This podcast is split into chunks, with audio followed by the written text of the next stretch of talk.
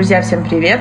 Это подкаст «Тело, в котором ты живешь», подкаст о любви к себе, своему телу и еде. Меня зовут Дарина, и сегодня со мной мой частый гость, бессменный собеседник, специалист нашей команды Mental Nutrition, психолог, релиф и арт-терапевт Екатерина Туркина. Катюш, привет!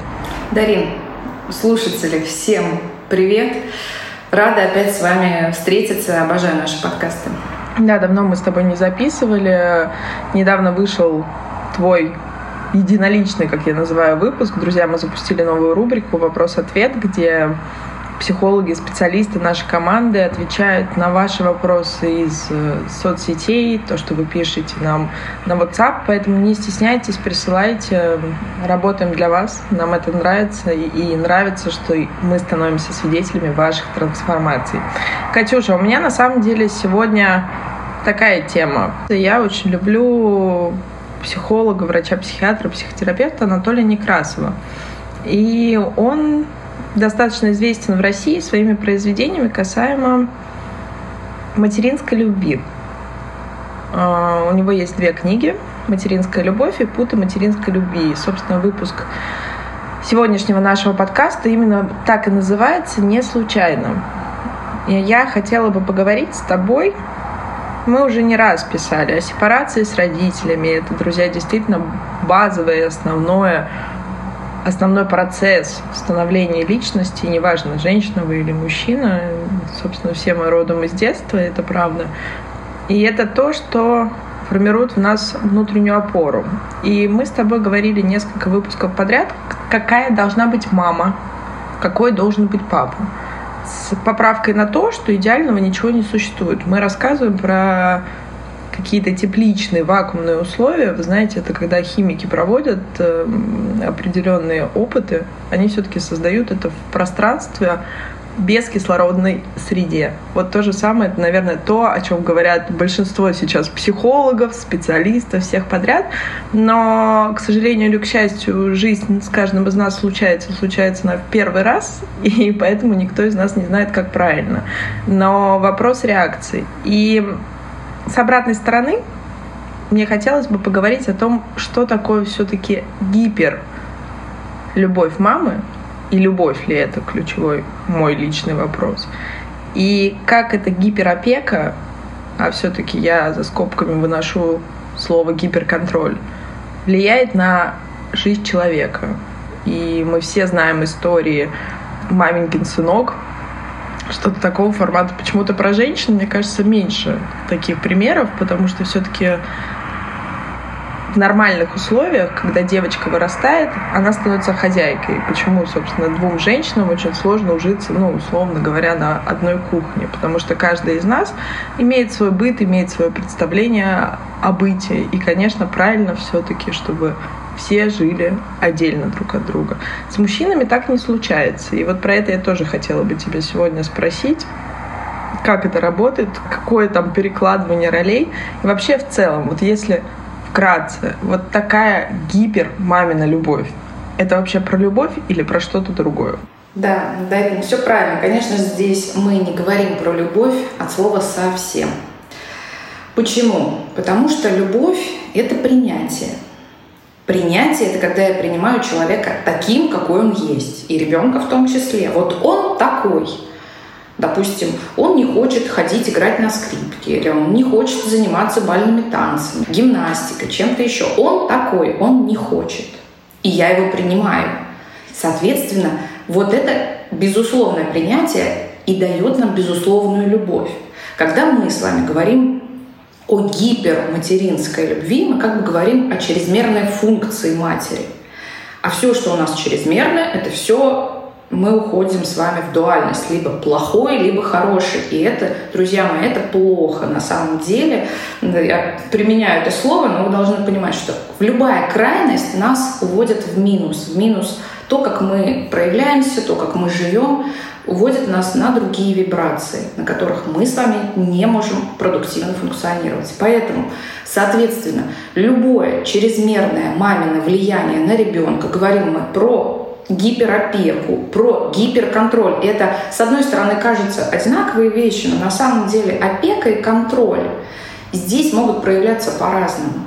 когда мама боится за ребенка, это когда мы говорим про опеку, и когда мама хочет показать на самом деле, закрыть свою потребность в том, чтобы быть идеальной матерью. И тогда мы говорим про гиперконтроль, когда мой ребенок э, пошел в три месяца, мой ребенок заговорил в четыре месяца, а вот он в, там, не знаю, в год уже разговаривает на пяти языках. Ну, то есть вы понимаете, о чем я говорю.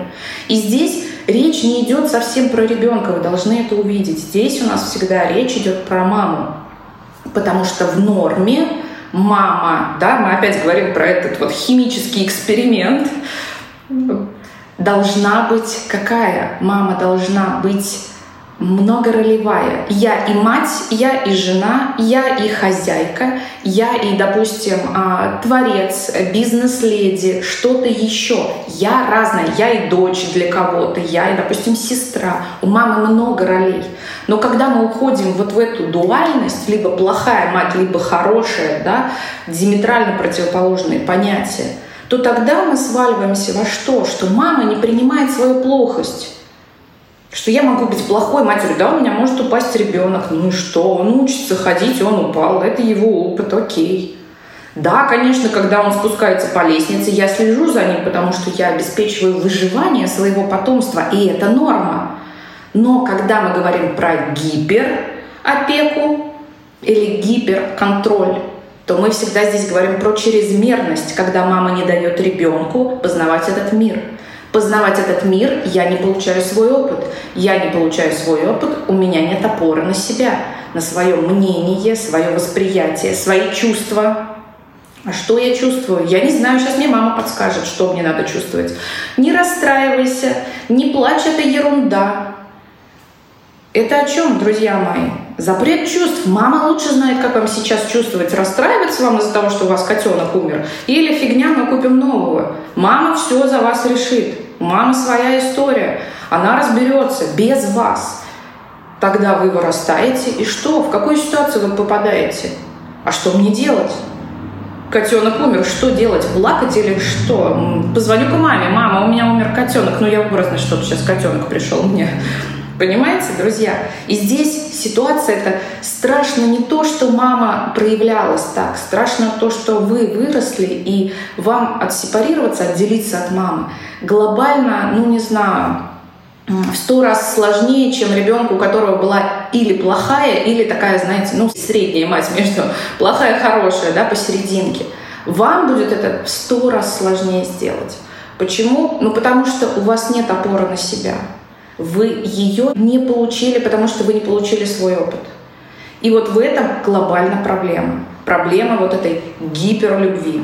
Катя, спасибо, это круто. Но вот тут, исходя из твоих слов, получается, опять же, друзья, я тоже хочу еще раз обозначить, что плохая мать — это просто слово, которое мы подобрали, которое удобнее к восприятию, потому что у нас, особенно со словом «плохо», очень много ассоциаций. Естественно, у каждого своя, но в целом вы понимаете, это что-то то, что не принимается в нашем обществе, ну, скажем так. Это равнодушная мать, это холодная мать, это какая-то отстраняющаяся мать в таком ключе. Но, Кать, исходя из того, что говоришь ты, что от гиперопекающей мамы сложнее отсепарироваться.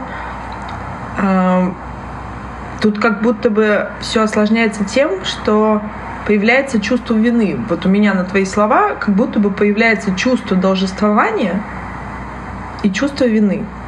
Но только тут такая сложная игра, что свой долг родителям мы с вами, друзья, не сможем отдать никогда. Единственное, что мы можем сделать, это дать жизнь новому поколению и помогать своим родителям ровно настолько, насколько мы первое можем, и ключевое настолько, насколько мы хотим этого делать. И опять же, тут получается, Кать, еще общество на нас влияет, что мать должна быть вот такой, дочь должна быть вот такой, сын должен быть вот таким, и мы, получается, все живем в этом круге. И по итогу, когда мы вырастаем, особенно у девочек, очень часто вот с детства э, мы слышим фразу, и это те матери чаще всего у них ключевое их объединяет, что это матери без мужей, То есть папа где-то есть, возможно, он физически жив, но он не в семье, он не занимается семьей, либо бывает еще вторая ситуация, я думаю, все, кто рождены в Советском Союзе, меня поймут и откликнется, это такой какой-то папа, который работает, который полностью находится под мамой, где-то подпевает там по рюмочке водки, мама его гоняет за это. И это такой утрированный образ, но это же очень про нас. Это же очень про российский менталитет. Это то, как мы жили, это то, как мы видели. Это как будто бы отсутствие уважения к мужчине, семье. Хотя мы, Россия, по сути, это патриархальное общество. Но у нас как будто бы здесь процветал последние 50 лет такой хороший матриархат. И что получается? Папа уходит, и вот мама кладет всю свою жизнь. Опять же, друзья, я здесь немного саркастически об этом говорю, потому что это своеобразная медвежья услуга своим детям. Она кладет жизнь на своих детей, и даже если она об этом не говорит, хотя очень часто женщины об этом говорят своим детям, что я всю жизнь на вас положила, а вы там как-то мне мало внимания уделяете. Но даже если она не говорит, то энергетически, мне кажется, дети это чувствуют. И никому из нас неудобно жить с чувством долга, что мы кому-то что-то должны. Особенно с чувством долга такого, который, опять же, повторюсь, мы не можем вернуть. И поэтому происходят ссоры, и как будто бы очень часто во взрослом возрасте дети отстраняются от родителей. Что ты скажешь по этому поводу? Как работает этот механизм? Ну, друзья мои, давайте начнем с вины и должествования. Себе запоминаем, что я никому ничего не должен, но, дорогие мои, и другие вам тоже ничего не должны. Потому что у нас иногда бывает, люди слышат первую часть фразы и на этом останавливаются. Я никому ничего не должен, но почему-то окружающие э, как раз находятся э, для них в такой позиции, когда они что-то действительно им должны. Это первое, что нужно понимать. Следующее про вину. Нужно понимать, что вина — это такое рэкетное чувство. Его не существует в природе. Начнем с этого. Да? То, что волк съел зайчика, волк не ходит, потом целый день не страдает, что детки зайчика остались одни. Нет, ребят, такого нету. И поэтому это чувство вины придумано для чего? Для того, чтобы обществом, вот его большой массы, было легко управлять. И в каждой отдельной ячейке общества то как семья тоже люди могли управлять друг другом. За счет чего? За счет вины и должествования. Очень прекрасно. Опять же, что делать с этой виной? Вы должны понимать. Это установки, это убеждения, это все из детства, и это просто нужно проработать. Почему? Вы можете дойти до той стадии а, психологического взросления, когда вы не будете испытывать это чувство, не будете чувствовать вину. Почему? Потому что вы будете понимать механизм ее зарождения. Механизм зарождения вины — это у нас а, всегда манипуляция. Манипуляция, я хочу получить выгоду, я заставляю другого человека да, манипулятивно испытывать чувство вины, и он тогда делает то, что мне нужно. Давайте разбираться дальше. Как быть с этим неоплатным долгом? Действительно, Дарин, правильно, да. Если вы родили ребенка, расслабьтесь, все, вы тоже выполнили свою функцию, вы теперь точно никому ничего не должны. Родители вас и родили для того, чтобы вы родили следующего ребенка. Все. Если вы пока еще не родили ребенка, да, что делать? Срочно бежать рожать? Нет, дорогие мои, давайте здесь опять же стремимся к психологической взрослости, к нашему плато, к этому, да, когда мы осознанные, когда мы в моменте. И вы для себя должны понять, а я сейчас вообще а, могу завести ребенка, базовые потребности, что у меня там по пирамидке масло, Могу или не могу? Могу, окей. А я морально, ментально, психологически, не знаю, эмоционально готова к этому процессу? Нет, не готова. У меня еще там вопросики свои. Поэтому решаем все свои вопросики, и только после этого идем в осознанное материнство. Почему? Потому что, друзья мои, не забывайте, что в пренатальном периоде, когда в животике находится ребенок, он уже воспринимает все мамины вибрации. И уже в теле вот этого вот маленького ребеночка, еще даже, может быть, который еще и выглядит как не ребеночек, все записывается. Все записывается, и вы потом это несете всю свою жизнь. С этим тоже глобально, конечно, можно поделать, пойти в пренатал, найти проблему, ее а, закрыть, решить. Но, друзья мои, это терапия. Вы зачем будете своему ребенку уже, как говорится, с момента зачатия откладывать на терапевта, да, в банке ячеечку открыть? Поэтому нет, мы идем в материнство осознанно. И В этом случае как быть вот с этим чувством э, долга неоплатного перед родителями? А глобально вы можете отсепарироваться от них и начать с ними общаться на равных. На равных это я взрослый, ты взрослый. И тогда вот это общение перерастает в другое как бы качество. Вы получаете экологичное общение – с близкими людьми. Близость это про что? Про доверие, про поддержку, про сопереживание, про какое-то вот это вот как раз безусловное наше принятие, и оно приходит. Почему? Потому что вы отдельный, у вас есть свой опыт. И мама отдельная, и папа отдельный, и у них свой опыт. И я принимаю. И, друзья мои, как только вы приняли, вот здесь и начинается настоящая любовь, да, вот тоже применим это слово, как раз оно и кроется в принятии, и в допущении того, что у другого человека своя жизнь, свой опыт, он отдельный. Вот эта отдельность — это и есть любовь. Катя, очень отрезвляющая. Я обожаю, когда я задаю тебе вопрос, и ты всегда очень точно, метко обозначиваешь такие вещи, такие, наверное, направления, которые многим из нас откликаются. И давай, если ты уже сказала про сепарацию, скажи, пожалуйста, как я могу для себя понять, сепарирована ли я от мамы или нет? Ну, какие-то основные маркеры, естественно, у всех, кого в какую сторону, но мне хотелось бы обозначить для тех, кто нас слушает, чтобы было понятно, о чем это вообще. Сепарация — это всегда о том, что для того, чтобы мне понять, что происходит, мне нужна мама для этого или нет. Если глобально вы понимаете, что окей, я справляюсь сама, что-то у меня произошло, а, ну, давайте, не знаю, в магазине вы стоите и не можете понять, какие туфли взять. И для этого вам надо позвонить маме. Мама не ответила, звоним подружке, да, и там по схеме, кто там у нас еще в списке. Мне нужна сверка, мне нужна вот эта калибровка, а я все правильно делаю.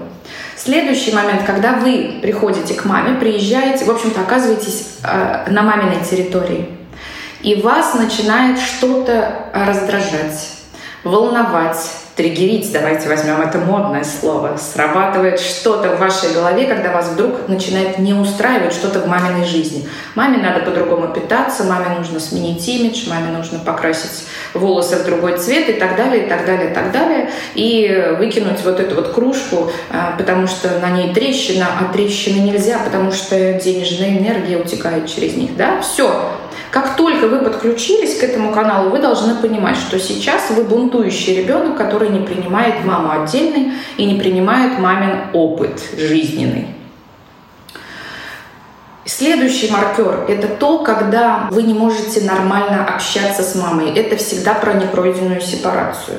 В норме мы, в принципе, можем спокойно разговаривать с другим человеком на разные темы. И даже если мы понимаем, что человек уходит в конфликтную ситуацию, уходит в какую-то агрессию, уходит в критику, в обесценивание, мы проработанные, мы на опоре, мы на своей самооценке крепкой – мы всегда из этих ситуаций уходим экологично. Почему? Потому что мы на плато взрослости.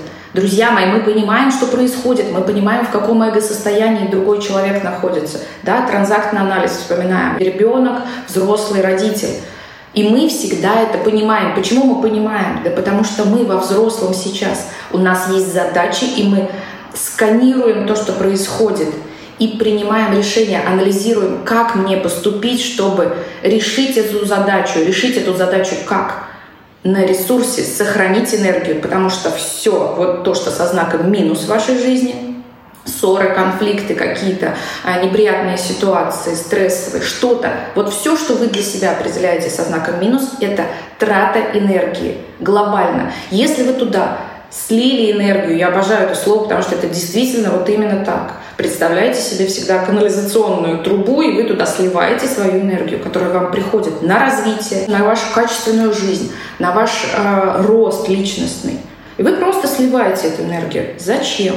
Как только вы понимаете, что в общении с мамой вы не справляетесь, мама а, всегда вас подавляет, вы всегда после разговора с мамой не можете прийти в себя, по 3-4 дня ходите, обдумываете. Каждый ваш разговор заканчивается ссорой, маминым рэкетным молчанием или вашим рэкетным молчанием, друзья мои. Никто не отменял взять мамина из детства историю и применить ее теперь на маму.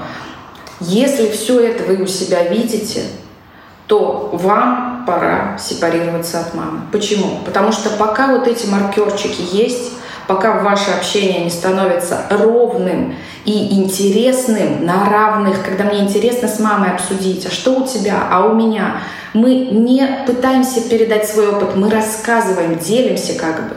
И это наша потребность в транзакциях. Друзья мои, мы без этого не можем. Особенно женщины, у них там а, уверенное количество раз больше требуется транзакций. И мы не можем подойти к мужу и рассказывать ему, как мы ходили по магазину и видели миллиард разных вещей. Он сойдет с ума, потому что ему не надо столько транзакций. Или он вам один раз кивнет в конце. А вам будет недостаточно, вы не удовлетворитесь. Для этого подружки и мамы. Потому что там наравне вы можете передавать информацию. Вы маме сказали 500 фраз, и мама вам сказала 500. И вам окей.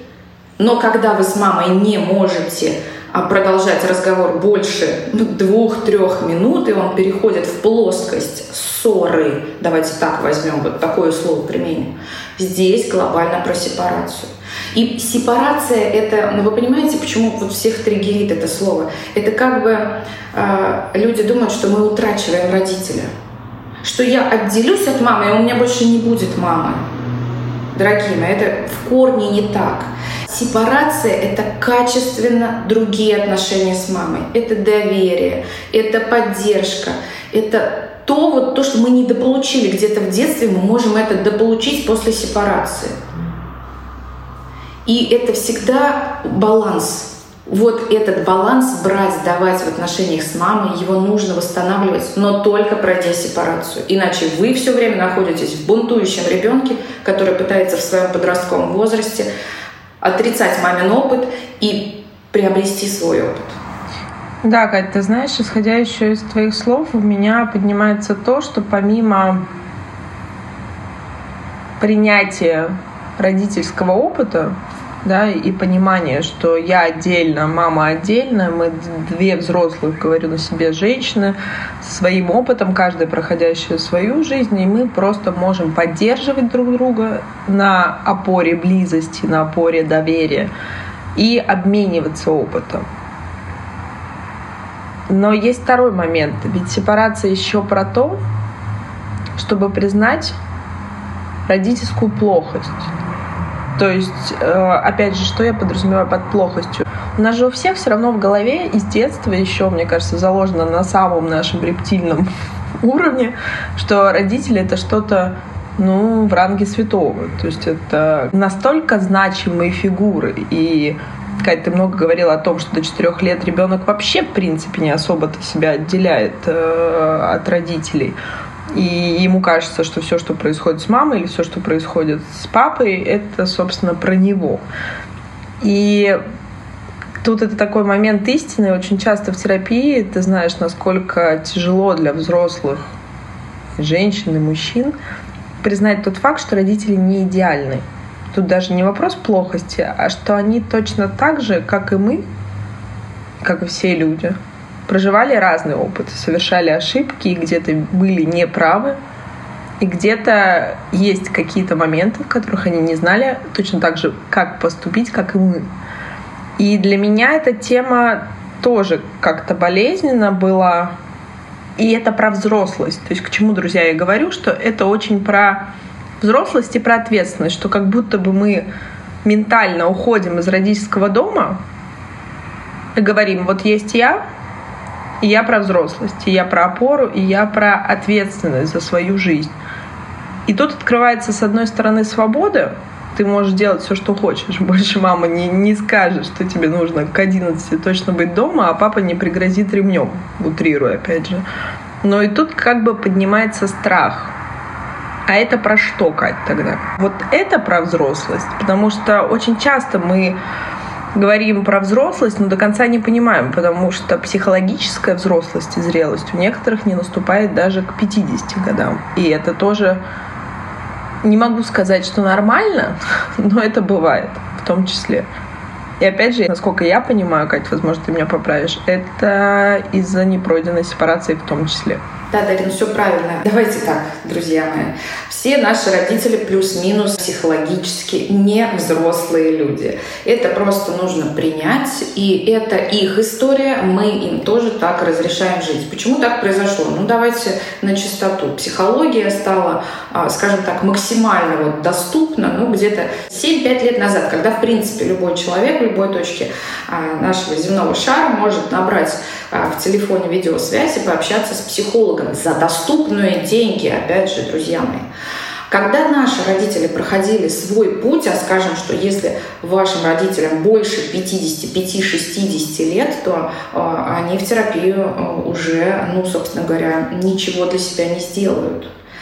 А, скажем так, продуктивного. Да, они могут зайти в поддерживающую историю, в какую-то в арт-терапию, где просто это дает энергию и ресурс. Но глобально измениться человек после 60 лет не может. Почему? Ну, потому что наш мозг уже не такой пластичный, активный, продуктивный. Это физиология.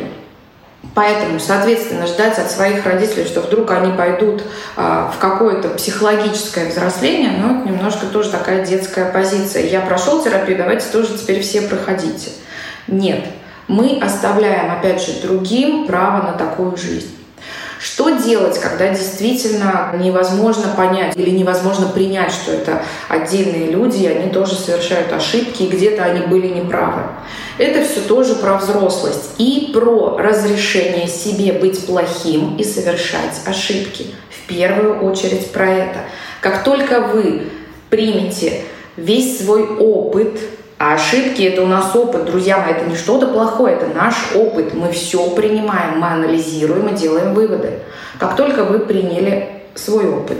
Как только вы приняли свою плохость, я и хороший, и плохой, да, я такой, я бываю плохим, но что, я бываю ленивым, непродуктивным, да, я бываю злым, агрессивным, да, это все я. Как только вы это сделали, у вас отпадает необходимость идеализации других людей. Почему? Потому что других людей мы видим через что? Через свои проекции, естественно. То, что у нас убрано в тень, вытеснено, да, то, что мы себе не позволяем, вот как раз эти вещи мы и видим в других людях. К сожалению, мы не способны видеть других людей такими, какие они есть. И, соответственно, своих родителей мы не способны увидеть, первое, из позиции взрослый-взрослый, и второе, из позиции не своих проекций, что мама должна быть какая-то вот такая, или какая-то другая, или папа должен быть какой-то вот этих социальных каких-то навешенных ярлычков в кино, в литературе, не знаю, где вы это берете, какие-то какие образы, картинки. У всех, я думаю, сейчас там при слове «идеальная семья» какая-то всплывет в голове картинка, где мама, папа, детки идут в закат или сидят и улыбаются друг другу, или смеются, как-то там вот это вот все чудесное, да, идеальная семья. У всех у нас есть такая картинка. Но, друзья мои, Давайте посмотрим, такие идеальные картинки, они как вообще существуют в нашем мире? Ну, думаю, вряд ли. Мир у нас, он не может быть идеальным. Наш мир — это хаос. Почему? Потому что ну так устроена Вселенная. Все как-то где-то что-то, мы не разобрались еще пока с этим. Поэтому допускаем такое и свою плохость, и плохость других людей, не только родителей, вообще глобально всех людей. Мы просто разбираемся, что с этим делать. А как я могу справиться с этой ситуацией? То, что мама сейчас на меня по телефону, там, эм, скажем так, она не смогла прожить свои эмоции, гнев, там, допустим, да, и вылила на меня, как кажется, ушат вот помой. Да, что я с этим могу сделать? Да, я могу сконтейнировать. Почему? Потому что у меня есть ресурс. Да, я говорю, мамочка, все очень интересно, да, мамуль, я тебя очень понимаю. Я тебе перезвоню попозже, если вы понимаете, что вы не справляетесь с этой информацией. Если вас начало цеплять, если какие-то триггеры, мама рассказывает про какую-то ситуацию, другую, скажем так, не касающуюся вас, но вас вдруг начинают какие-то крючки цеплять. Вот как вы только поняли, что ага, меня цепляет, я начинаю волноваться, я начинаю вдруг понимать, что это в мой огород камень. Как только вы отследили первый камень, экологично завершаете разговор. Почему? Маму вы переделать не можете, маму вы научить проживать свои эмоции и чувства экологично не можете, потому что мама должна захотеть. Поэтому вы в каждой такой ситуации сохраняете себя. Мы принимаем, что у других людей разная бывает жизнь, бывают хорошие моменты, плохие. Они в этих ситуациях как-то справляются. У них свои копинг-стратегии. Кто-то избегает, кто-то решает вопрос, кто-то уходит эм, да, там в глобальное горевание, что-то, что-то происходит с человеком. Мы не знаем, и мы ему помочь не можем. Дорогие мои, вот эту свою несостоятельность помочь людям тоже глобально нужно принять для того, чтобы ваша жизнь была максимально продуктивной. И вы не попадали в чудесные треугольники в качестве спасателя, бежали с этим красным кругом или быком на каждый звук, на каждый, там, не знаю, призыв. И сохраняли свою энергию, чтобы двигаться вперед, потому что стагнация глобально загонит вас в состояние, опять же, низких вибраций, состояние минуса, когда происходит слив энергии. Сильно. Кать, а скажи, пожалуйста, вот все-таки мы говорим с позиции детей, да, то есть мы сейчас говорим с позиции взрослых детей. А если брать женщину, маму, что ей руководит или что ее сподвигает становиться такой гиперопекающей, вот как будто бы меня напрашивается слово душащей мамой. У меня интуитивно возникает понимание, что это нарушена система семьи.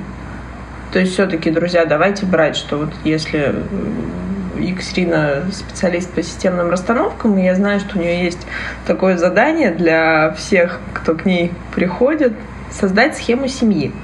И там обычно все становится понятно. Потому что в норме, Кать, поправляй меня, если я буду не права, на первом месте стоим мы как человек, да, как личность.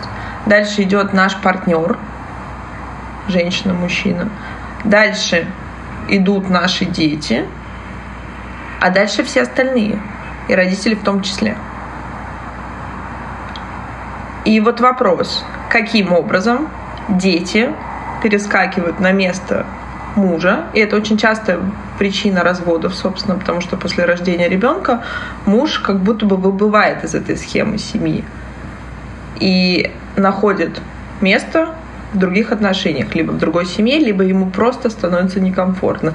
И до смешного он возвращается, в том числе бывают случаи, к своей маме.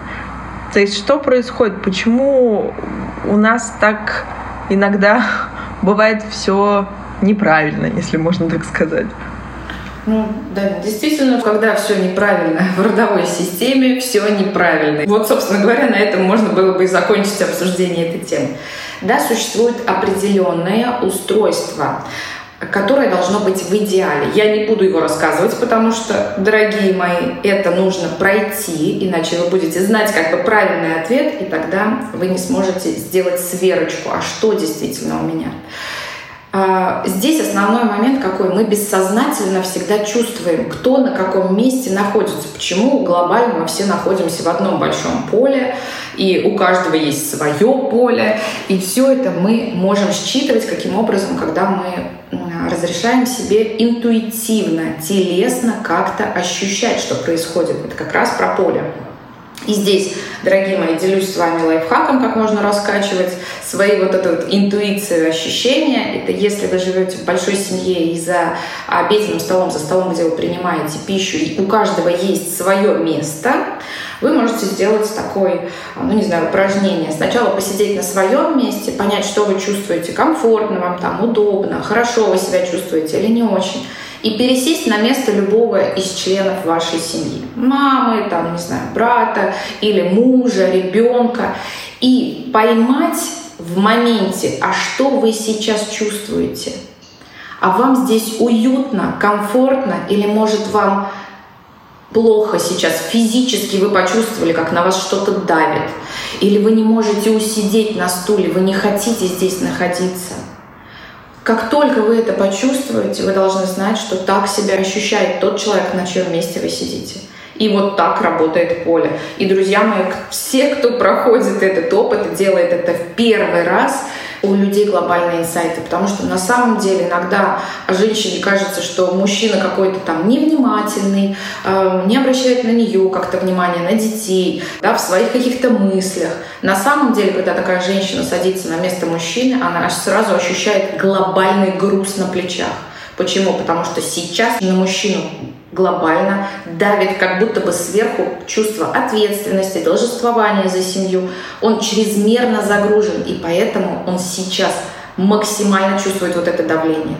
И, конечно же, в таком состоянии человек не может быть, ну, скажем так, любящим, внимательным, уделять вам время, потому что на нем чрезмерная нагрузка. Как только женщины это понимают, они, соответственно, перестают вот выдвигать такие требования. Поэтому здесь, если мы опять возвращаемся к родовой системе, если действительно люди стоят в этой схеме не на своих местах, и зачастую мама а, ставит ребенка на место своего партнера бессознательно. Почему? Потому что, а, возможно, место детей занято родителями.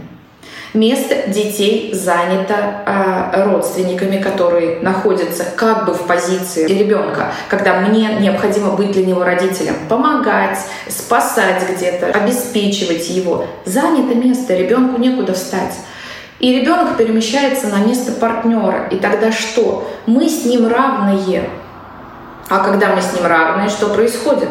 Для мамы она не может найти партнера, а для ребенка что? А ребенок тогда не может опираться на мать и не может получить опору уже на другом уровне, на уровне вот этого рода. Он не может подключиться к каналу, когда я беру из рода опыт, отношение к деньгам, какие-то, да, одним словом, плюшки из нашего рода, потому что у нас там было, конечно, и плохое, и мы должны с этим разобраться, и хорошее, а хорошее мы должны все взять. Это наша опора. Я опираюсь на свой род. А когда я с мамой в партнерских отношениях, мне на что опираться? Я на маму не могу опираться, потому что мы же равны. Что бывает еще? Мама ставит ребенка на место родителя. В этом случае что ребенок испытывает? Глобальную тяжесть. Если вы сядете на его место, вас просто придавит к этому стулу сверху. Почему? Потому что вы как бы бессознательно требуете от ребенка эту опору. И вот здесь мы говорим как раз в любом месте, где бы ни оказался ребенок, кроме своего места, это плохо глобально. Почему? Потому что так или иначе вы не на своем месте. А когда вы не на своем месте, ни о каком предназначении, ни о каком э, «я живу свою жизнь» речи быть не может. Вы всегда будете себя чувствовать как-то не так – Ваши всегда постоянные вопросы будут «я не знаю, тем ли я занимаюсь», «я не знаю, а, ту ли профессию я выбрал», «я не знаю, тот ли у меня партнер», «я не знаю». Ваш будет спутник по всей жизни. Почему? Да вы не на своем месте. Конечно, вы ничего не знаете.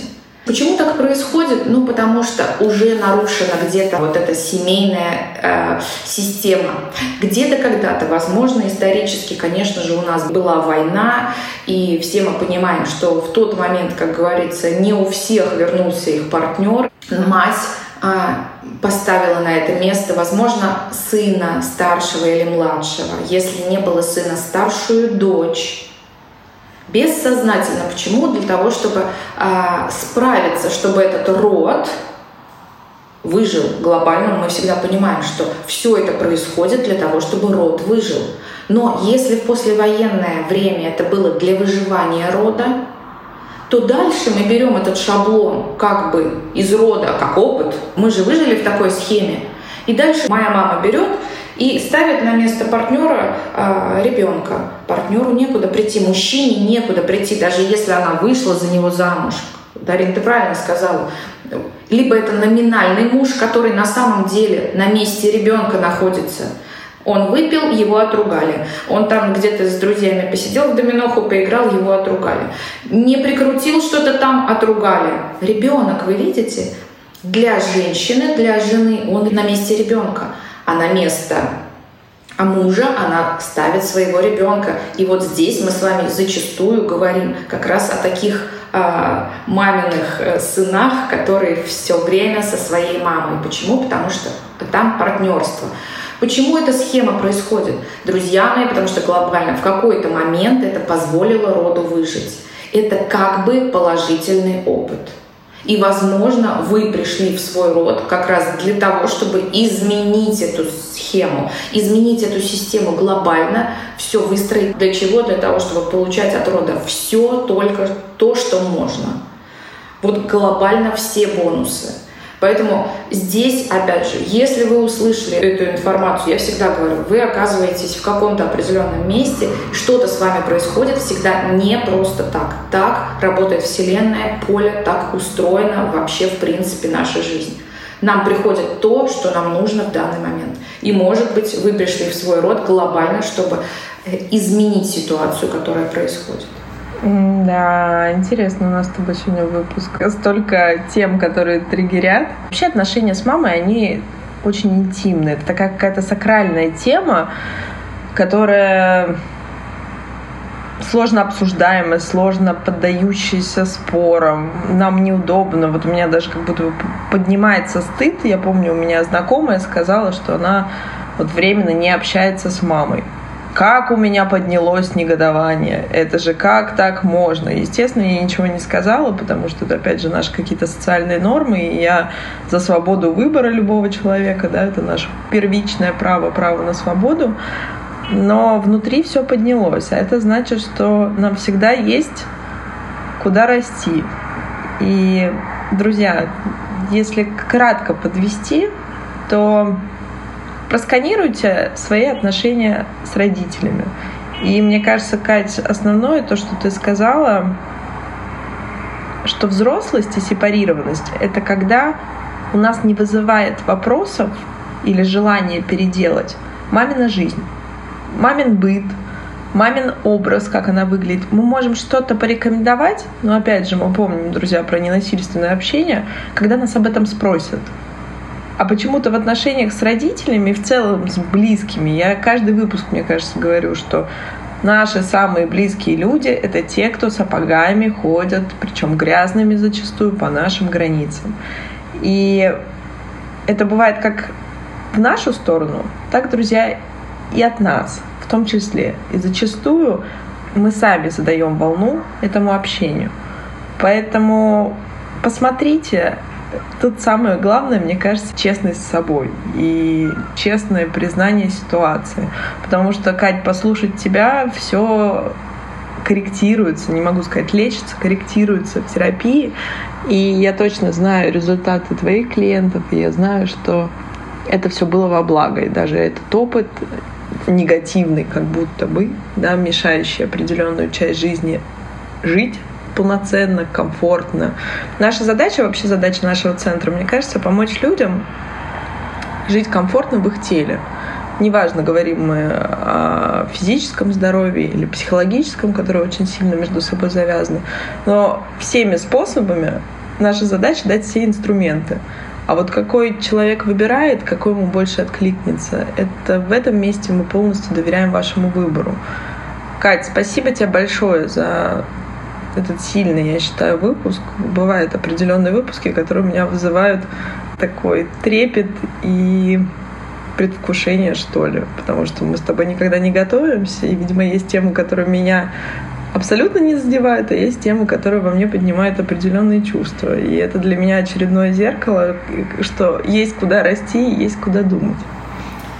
Дарина, друзья, спасибо. Обожаю наш подкаст. Почему? Потому что действительно хочется немного, знаете, не помочь, но это такая история, но поделиться, скорее всего, теми знаниями, которые, ну, действительно, у меня есть и свой опыт, и опыт моих клиентов. И всегда, когда я вижу Дорогие мои, когда я вижу, что ко мне приходит клиент, который, вот как э, твой триггер, не общается совсем с мамой, и пройдя терапию, а мне клиент дает обратную связь, что мы с мамой сходили, попили кофе в кафе, чудесно провели время. Или мы с мамой там еще что-то. То есть только позитив. Или когда клиент проходит а, терапию, налаживаются отношения с мамой, и у мамы налаживается жизнь. Вы представляете? Ну это же потрясающе. Я считаю, что если мы глобально что-то можем поделать с этим, мы, возможно, и пришли в наш род для того, чтобы как-то решить эти вопросы то я думаю, что нужно что-то делать. Тем более, если ваше эго готово к изменениям. А как это понять, раз вы уже слушаете этот подкаст, что-то узнаете, значит, ваше эго готово, вам осталось только сделать небольшие шаги действительно вот в этот рост – на пути к этому плато взрослости. Друзья мои, если мы все придем в это состояние, я думаю, что мир будет э, глобально лучше. Поэтому мы с вами способны изменить этот мир. Вот давайте на такой ноте я с вами буду прощаться.